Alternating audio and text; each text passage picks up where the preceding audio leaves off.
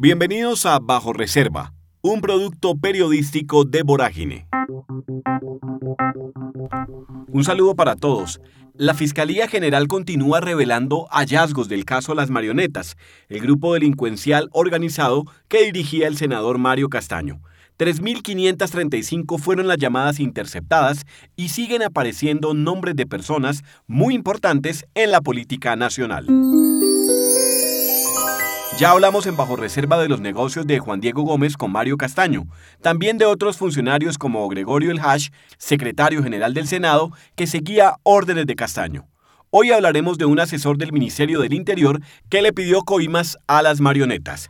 Aquí comienza Bajo Reserva. Presenta Juan Pablo Barrientos. En el aparato judicial colombiano reposan cientos de miles de expedientes en ellos se narran hechos que los poderosos darían lo que fuera para que sigan ocultos. Muchos de estos expedientes aparecen con el sello Bajo Reserva. Bajo Reserva. Vorágine, Periodismo Contracorriente, logró crear una metodología legal para acceder a esa información. Con esa herramienta revelaremos graves delitos, casos de corrupción y hasta crímenes atroces. Crímenes atroces. Bienvenidos y bienvenidas a Bajo Reserva con Juan Pablo Barrientos.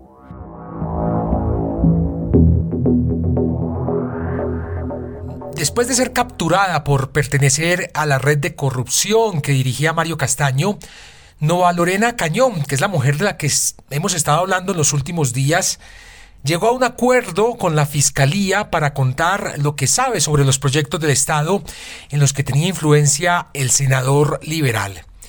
Sus declaraciones han relacionado al grupo delincuencial de las marionetas con personajes de la vida pública nacional como Juliana Márquez Tono, la mamá del presidente Iván Duque, el ex viceministro de Hacienda Juan Alberto Londoño y el viceministro de Cultura Juan Ignacio Argote, tal como lo ha revelado Bajo Reserva, el nuevo espacio de investigación periodística de Vorágine.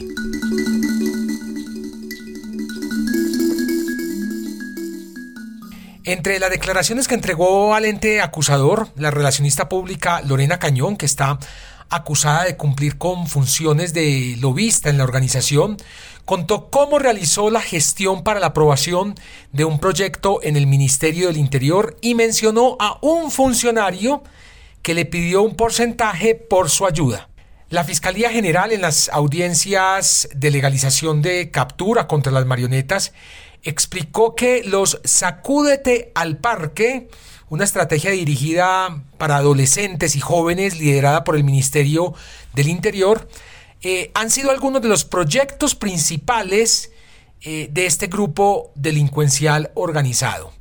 Entre las entidades que más aparecen en las llamadas que interceptó la Fiscalía, el Ministerio del Interior ocupa el cuarto lugar con 77 llamadas, registros de 77 llamadas, como lo informó en su momento Caracol Radio 6 AM. Los recursos de los acudes del parque están a cargo del Fondo de Seguridad y Convivencia Ciudadana Fonsecón. Y el Ministerio del Interior tiene unos pliegos tipo con los que los municipios solicitan recursos para construir escenarios deportivos financiados por este proyecto. Mininterior es el que gestiona la lista de requisitos y documentos obligatorios para las solicitudes. Para gestionar uno de estos proyectos, uno de estos Sacúdete al Parque en el municipio de Armero, Guayabal, en el departamento de Tolima, Mario Castaño les ofreció 100 millones de pesos a Nova Lorena Cañón y Pablo Gómez, otro de los hombres que trabajaba en esta red criminal. Abro comillas. Entonces el senador Castaño nos anticipa 50 millones y nos dice que para cuando salga el sacúdete se los reintegremos. Esto le dijo Lorena Cañón a la Fiscalía General en la ampliación. En el interrogatorio, pues recordemos que ella ya firmó un preacuerdo con las autoridades y es por eso que está contando todo lo que sabe de esta red criminal. Continúa Lorena en esta declaración, abro comillas de nuevo. Yo arranco a hacer la gestión en el ministerio. En ese momento cambian a la ministra y entonces empiezo el contacto con el señor Juan Carlos Montaña. Y él es quien nos menciona que Armero Guayabal tiene problemas para la viabilización por temas pendientes con administraciones anteriores. Cierro comillas.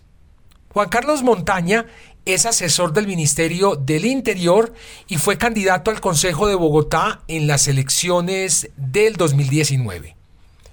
Alicia Arango fue la ministra del Interior entre febrero y diciembre de 2020 cuando Daniel Palacios asumió ese cargo que aún ocupa y ocupará hasta el próximo 7 de agosto.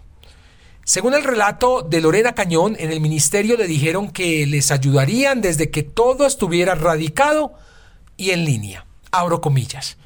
En ese momento, Pablo llama a Medardo Ortega, el alcalde de Armero Guayabal, y le dice que es importante que nos dé un anticipo. Yo no sabía que él estaba en conversaciones con Medardo. Cierro comillas. Tras la petición de ese anticipo, una mujer llamada Ruth, a quien la fiscalía ha identificado como ingeniera contratista de Armero Guayabal, le entregó 20 millones de pesos a Nova Lorena, que repartió con Pablo Gómez. Vuelvo a abrir comillas. En octubre, el senador Mario Castaño me cita al Hotel Marriott de la 26, al restaurante que se llama Pimiento, y con gran sorpresa veo que ahí está sentada Ruth, la contratista, con el alcalde de Armero Guayabal. Pero antes de que llegara el alcalde, el senador dice, usted se tiene que entender en el sacúdete con la señora Ruth, porque ella es la que le va a pagar. Cierro comillas. Esto recordemos, se lo dijo Lorena Cañón a la Fiscalía General en esas declaraciones que está entregando tras haber firmado un preacuerdo. Además de Juan Carlos Montaña, Nova Lorena Cañón tuvo contacto con otro asesor del Ministerio del Interior. Abro comillas. A Paul Salamanca lo conocí como en octubre de 2021 y era la persona a la cual le preguntaba constantemente por los sacúdete y él me respondía en qué iba el trámite. Cierro comillas. Paul Salamanca fue el funcionario que, según la declaración de la relacionista pública, le pidió porcentajes por los proyectos que el alcalde de Armero Guayabal estaba adelantando ante el ministerio es decir, estaba pidiendo coima de la coima. Esta es la descripción que dio Cañón a la fiscalía de la conversación que tuvo con Paul Salamanca. Al día siguiente de haber recibido la confirmación de los acúdete, me citó Paul Salamanca, que es uno de los asesores del Ministerio del Interior, y me llevó a un lugar que es ahí, dentro del ministerio, que es como una terraza. Yo le dije que el ministerio está solo. Él me dice sí, por eso te dije que vinieras a esta hora. Y me dijo, Lorena, yo a ti no te he aceptado ni un almuerzo, ni un café, ni nada, porque estas son cosas políticas. No es fácil ayudar a aprobar esos proyectos. Yo esperaría que me dieran el 3% de los dos sacúdetes. Paul Salamanca Blanco ha tenido ocho contratos con el Estado entre 2018 y 2022 en la empresa de acueducto de Bogotá el Ministerio del Trabajo y el Ministerio del Interior. Entre todos estos contratos suman 336 millones de pesos. Ese mismo día y con el ánimo de continuar aprobando recursos para obtener porcentajes, Nova Lorena le contó a la fiscalía que el funcionario Paul Salamanca le envió información privilegiada del Ministerio del Interior.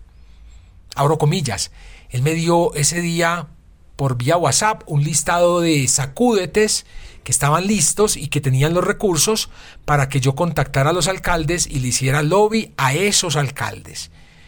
Yo le dije que tenía que preguntar primero al de Armero Guayabal y al de Villa María si podían dar el 3% y me fui.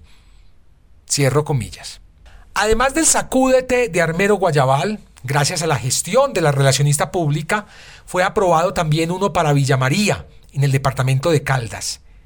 El alcalde de ese municipio es Andrés Felipe Aristizábal Parra, y aunque Cañón le dijo a la fiscalía que sí lo conoció por intermediación del senador Mario Castaño, también afirmó que con ese alcalde nunca hablamos de porcentajes, no hablamos de puntos, de dinero. Simplemente me escribía, Lorena, que sabe del proyecto de Sacúdete? pero nunca hablamos de porcentaje ni nada de eso. Cierro comillas. Una de las llamadas que interceptó la fiscalía es de una conversación entre Nova Lorena Cañón y Andrés Felipe Aristizábal, en la que la lobista le cuenta sobre la gestión que estaba adelantando en el Ministerio del Interior. Le dice que Mario Castaño ha estado encima de eso y aprovecha para hablar con él, pues el senador se encontraba reunido con el alcalde. Escuchemos. Entonces, yo el lunes sé cuándo deben venir a firmar ya cuando estén, cuando estén los recursos, no es que mire, ya los recursos están puestos ahí. Pero que no se afanen, que eso no entra en ley de garantías. ¿Listo? Listo, listo Lorena. Listo. Pues Entonces yo el lunes le marco, por favor. Dale, Lorena. ¿Listo? Y cualquier Muchas cosa lo, lo conecto con, con Paul o lo conecto, lo conecto con Juan Carlos para que ustedes ya queden ahí y sepan qué día deben venir. Dale, Lorena. ¿Listo? Mario ha estado encima de eso. No, acá, acá estoy con él. ¿Con Mario Castaño? Sí. Ah, bueno, listo. Entonces yo el lunes le marco. Si Dale, quiere, pásenme al senador. Gracias. Bueno.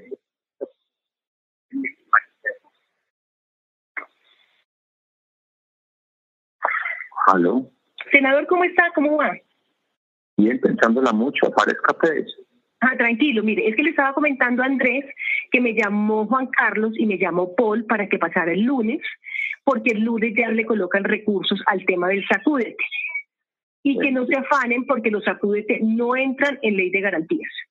No, pero necesitamos antes de elecciones, porque si no después qué decimos, ¿Y quién lo No, tranquilo, que ellos el lunes dicen qué día deben venir ellos pues, ya con recursos eh, puestos. En otra llamada interceptada también mencionan al alcalde Aristizábal. La fiscalía leyó la transcripción de una conversación entre Juan Carlos Martínez y Santiago Castaño, dos de las llamadas marionetas. Este último, Santiago Castaño, también investigado por temas de narcotráfico. Hablan de una reunión con el alcalde en Villa María porque les va a dar una obra por 200 o 250 millones de pesos.